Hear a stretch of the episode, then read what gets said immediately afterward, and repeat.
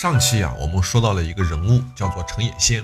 这个“野”字啊，是一个林，树林的林，下面一个土，是这个字啊。也有的资料中呢，用的是野外的野，其实都差不多，我们不用去纠结它哈。要说程野仙这个人为人怎么样，我觉得吧，得分两说。待会等我讲完了他的故事，您就明白了为什么这个人要分两说。哎，他对元朝，他对元朝廷是真的好。你说他特别忠义也不过分。他对朱元璋又是一副机关算尽的小人嘴脸。他还害死了郭子兴生前的把兄弟，人叫张天佑和他的二儿子郭天旭。那么朱元璋对他那真是恨之入骨呀。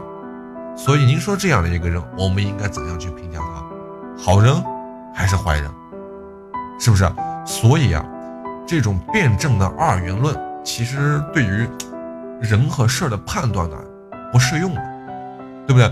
他和朱元璋和徐达等人是一模一样的，都是一个非常复杂的人，各有各的爱恨情仇，只是每一个人的立场不一样罢了。至正十五年（一三五五年的六月），邓玉顺利的击败了程野仙的部队，并且把他给俘虏了。在面见朱元璋的时候，程野仙这个人是有骨气的，对吧？他对老朱说：“要杀要剐我随你便，我才不怕你。”那朱元璋看他这副样子，倒觉得这个人真的不错，也就想劝劝他：这个乱世之中啊，应当是顺势，对吧？不要随随便便的就去送死。而且你程野仙打仗真的不错，还可以啊，能耐不错，我就想留下你。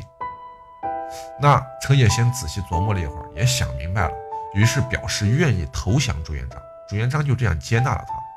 但是程野仙他的内心其实是有自己小九九的，他一心还想着元朝廷里边的安危，所以借着自己投降的机会，他做了个内应，哎，好以后内外夹击，瓦解朱元璋的战斗力。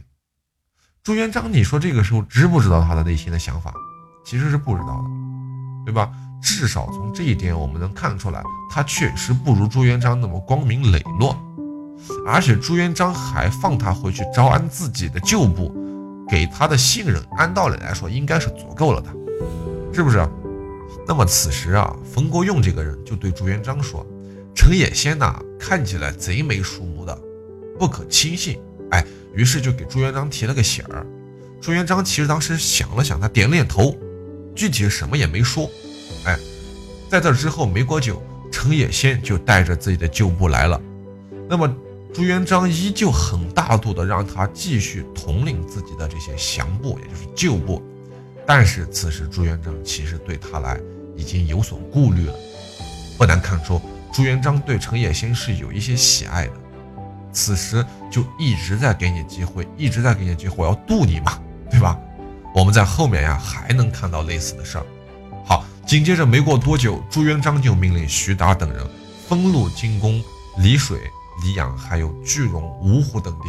那一路都是所向披靡的，战无不胜，直逼金陵。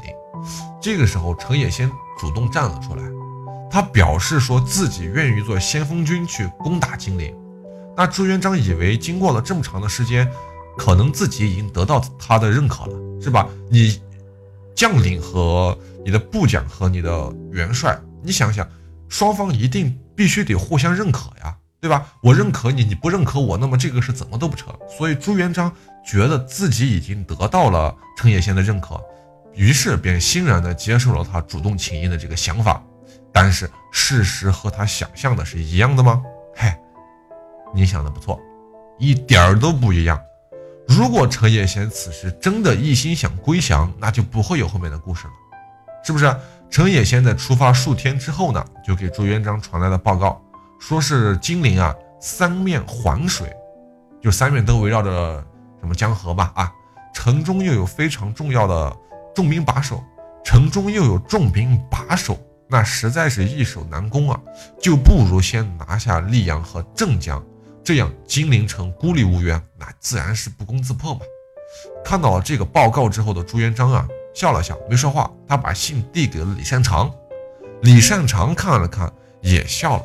他对朱元璋说：“啊，原来这个程野仙是想牵制住咱们的部队呀，然后图谋不轨呀。”他把信还给了朱元璋，又帮朱元璋写了一封信给了程野仙，说：“我军形势现在一片大好，已经占据了咽喉要道，你为什么要费这么大的劲迂回着打呢？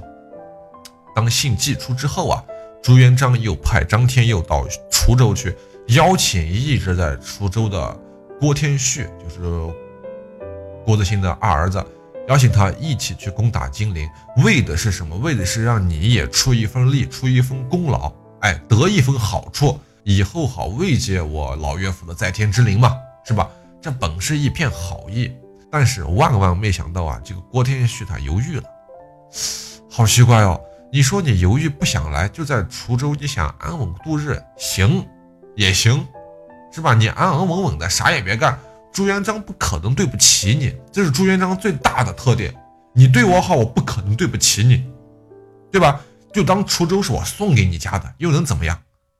但人家不见，一见郭天旭犹豫了，这个张天佑啊又出来劝他说什么？只要得了金陵，哎，我们就可以进攻中原了。那个时候，别说是一个小小的滁州，整个天下都有可能是您的呀。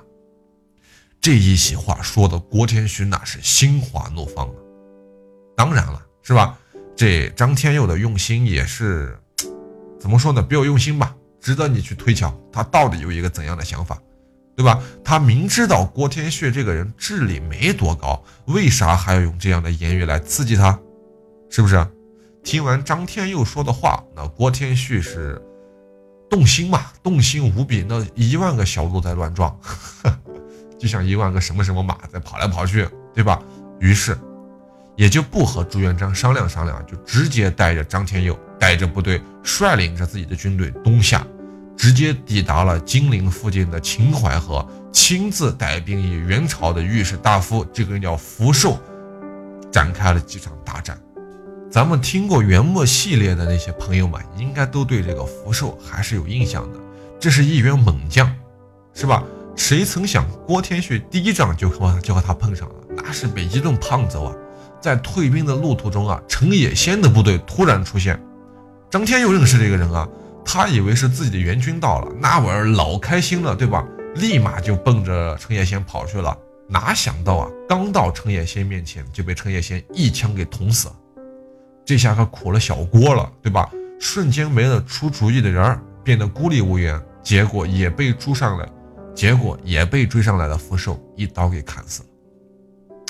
还有一种说法是这样的，您听一下哈，是程野先以商议军事为名，就邀请郭天旭和张天佑来自己营中饮酒。这俩大傻子也不知道这是计，就开开心的去了。结果刚一落座呢，是大刀横飞，两名主帅那是前后脚就到地府报道去了。具体怎样的说法，这其实没有一个定论的，反正就是死了。这不是重点，重点是杀了这两个人之后，程野先与元将福寿立刻对红巾军的败军进行了猛打，这就有点不道义了，是吧？人家的主将已经被你们干掉了，你们再追打剩下的残兵败将，那就等于是单方面的屠杀呀，是不是？所以从这点来讲，程野先他不地道，你福寿可能也有问题，是不是？但是话又说回来了，你身处乱世。除掉自己身边的一切障碍，这一点可以理解。这一路上，程野先是边杀边追啊，就一直追到了溧阳，是吧？但是有趣的事又发生了，溧阳方面的元朝部队哈，元朝地方势力，他只知道程野先支强投降的事儿，他不知道程野先后面又又又又回来帮助元朝的事，明白吗？他只认定你是贼，你这会儿是贼。并不知道你是诈降，那这下可好了。听说有人打着程野先的旗号过来，立马就准备了上好的伏击圈，就等你来呢。那么你想，一方面是有所准备，一方面是完全不知道是个什么情况，就正好把程野先逮了个正着。一切都是最好的安排，一切都是那么的巧合。所以见到迎前来的一伙人皆是援军的装束，程野先根本就没在意呀，他以为是援。就像那个张天佑碰到他一样，他以为是援军呢，他以为是自己的人呢，结果刚张口要打招呼，就被对方的乱箭给射死了。扔红缨枪的扔红缨枪，放箭的放箭，程野先就被这样捅成了一个马蜂窝，死于马下。那么对于程野先是怎么死的这件事啊，其实还有另外一个版本，啊，我倒觉得更可靠一些哈。事情是这样的，程野先打败了郭天旭和张天佑的部队之后，路过了一个地方，这个地方叫做葛仙乡。哎，这地方好像现在是没有了，原来在南京的东南方向。老程在路过这儿的时候，一路是烧杀抢掠呀。当地的地方武装势力头目，这个人叫卢德茂，嗯，比较侠肝义胆哈。他就见不得程野仙这副嘴脸，于是就率众设计埋伏了程野仙。他们联合了当地的许多的乡亲们啊，拿着酒水就迎接程野仙。哎，老程一看还挺开心，他不知道这个里面有诈呀，便带了几个亲兵，就跟着老乡们到村子里去了。想的可能是吃点好的，喝点好的，好好休息一下，没没准还能强征两个美女呢，是不是挺乐呵的？结果走到一半的时候，突然就被不知道从哪杀出来的清兵，什么叫清兵呢？就是青衣军、青巾军，哎，给包围了，穿的青色衣服的嘛。等他回过神来以后啊，那么自己带来的这些人就被杀的已经没剩几个了。程野先吓得是仓皇逃跑，等他的儿子程兆先。赵是那个数量单位，一兆两兆的兆。程兆先赶到的时候，这个卢德茂啊，早就带着乡亲们撤走了。于是程氏父子就只好带着残部回到了方山去驻守了。还有说啊，是程野先在途经金坛的时候，被当地的地方武装势力给误杀了，残部由他的儿子程兆先带领着回到了方山。综合上面的这种说法，我们可以得出啊。就程野先在大败了张天佑和郭天旭的队伍之后，途经了南京东南这一区域，最后不知道是因为什么原因死在了这个地方，大概是这样，是吧？因为在这之后，程野先这个人就突然从历史中的记载中消失了，就没这个人了。他的儿子程兆先在后来的故事中还出现过一次，所以如果我们推测的没有错的话，程野先应该是在这个期间之内意外去世的。哎，不管是被误杀还是被设计杀死，反正是没得一个好死。那么在这之后呢，朱元璋得知了郭天旭和张天佑被程野先杀害的这个消息之后，那也是百感交集。又过了没多久，他又得到了程野先被杀害的消息，所以就不知道怎么讲了。这个时候他的心思是吧，也没有记载过他这时候到底是一个怎么样的感受。但是他还是一面搜罗着郭天旭的残部，那残兵你一定是要要的，是吧？一面准备着进攻方山，为郭天旭报仇雪恨。怎么着呢？也是一家人嘛，是吧？所以在有了程野先叛变这样一个前车之鉴之后，朱元璋是不是对元朝的降将官员就有了不同的看法呢？哎，其实不是，他仍然是像以前那样礼待元朝的官员，但是。大部分都留了一点心眼儿的，这我们能理解，是吧？吃了这么大的一个亏，能不吃一堑长一智吗？但是这也并不影响老朱对其他人的信任。哎，他知道啥叫小概率事件，什么是必然会发生的事件，这叫人之高低嘛，对吧？在攻陷了太平以后，元朝贵族哈纳初被朱元璋给俘虏，天天都过得是郁郁不乐、郁郁寡欢的，是吧？朱元璋对他说：“人臣啊。”各为其主，况且你有父母有妻子，那你还是回去吧。所以这就是朱元璋为人最好的证明。哎，好，如果您觉得秋叶讲的还不错的话，也请您多多的点赞、分享和打赏。您的每一点支持都是我坚持下去的动力。明朝是怎么来的？感谢您的捧场，我是秋野。如果您在听节目的过程中想知道更多秋野的故事，或者说想听到秋野的更多其他节目。您可以添加秋野的个人微信账号。首先，您可以打开微信，点击界面右上角的加号，点击添加朋友一栏，在搜索框中输入“秋野山人”的全拼，这样就可以找到我了。期待与您的深入交谈。